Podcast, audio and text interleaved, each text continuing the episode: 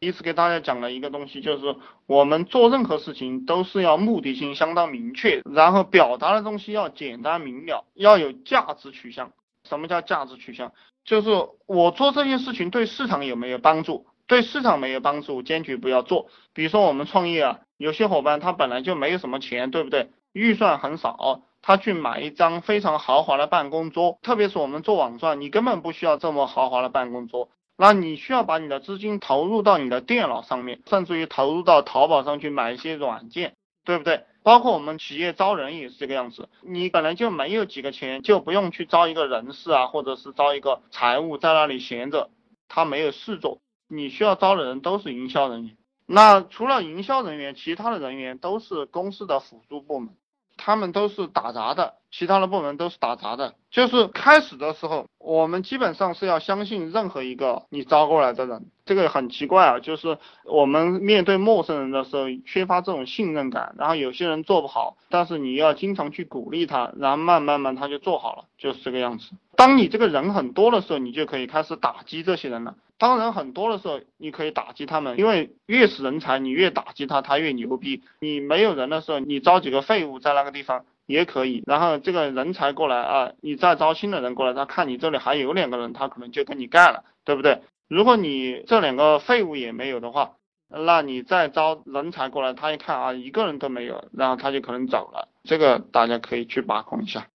当然，我告诉你的这种招人的方法都是不付出成本的哈。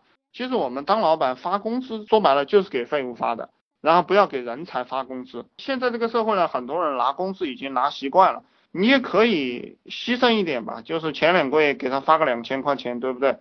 然后他还做不出来业绩，可能一个半月你都可以把他开掉了，或者两个月就把他开掉了。先谈好，先谈好。呃，其实我还是建议大家做这个有责任制的底薪，对不对？你一个月给我赚到一万块钱了，我就分你六千七千。那你一个月没赚到我的钱，我还让你交我水电费了，对不对？然后这些业绩做得好的这些人啊，都可以把他吸收成你的这个核心团队，然后以后都让他给你交水电费，让他给你交房租，这个样子他才会上心。这个样子他领到的钱也很多，他领到的钱也很多了，但是他又有一部分钱是交出来了。又有一部分钱交出来了，他也会当回事了，他也会感觉到他自己是个主人了。我们当老板，我告诉你们，我们练了几个重要的能力啊，一个就是识人，一个就是用人，然后一个就是聚人。你要练这几样能力，然后还有一个东西很重要的就是惩罚人和奖励人的这样一个能力。其实你们听我讲这个语音，你们就会知道啊，老板跟员工啊练的能力完全是不一样的，完全是两码事。而这些东西从小学到初中到大学，他都不会教这种东西，所以说老板少啊，大部分人都是打工的。然后还有一个就是人性的博弈，其实你天天都在跟员工博弈，跟市场博弈，就是这么一回事。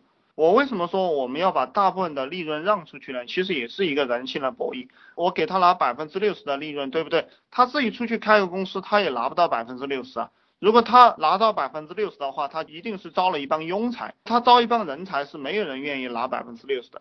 所以说，你一旦给他拿百分之六十、百分之七十，他是人才，他也只有跟你干了。因为很多人他都非常难以舍弃这个到手的财。所以说，你用钱去圈人，这个是最爽的。而且这个钱本来就是他自己挣的，对不对？嗯，然后创业的初期阶段。呃，创业的初期阶段一定是独裁的，你要习惯于自己说了算。大部分创业的团队死就死在开始开明，很多人受这个西方的民主主义这样的一个思想，独裁是效率最高的，而且本来别人跟你混就证明他认可你的能力，所以你就不要再把权力让出去了。然后大家要记住，这个权利呢都是自己争取过来的，你一步一步的不断的去争取权利。当你发展的很壮大的时候，有些事情你管不过来了，对不对？然后你就可以把权力分出去一部分，然后就慢慢慢慢走向开明了。还有一个就是说，我们定战略、定方向的时候，我们一定要专制，一定要独裁。比如说，我干这个创业培训，或者说干这个创业指导，或者说做这个暴利项目，我认定了这样一个方向，你就不能再让我去卖牙膏了，你就不能让我再去卖烧烤了。那所有的团队成员都必须照这个方向来走，这个是战略上一定要独裁，要专制。然后战术上呢，它就需要开明了，就是呃具体到这个语音怎么来做，对不对？这个文章怎么来写？怎么样去扩散你的语音平台？怎么样去扩散你的这个帖子？扩散你外面的这个软文？这个东西它是战术上的事情，那可以大家坐下来讨论，把它做好。这个东西大家去把控一下。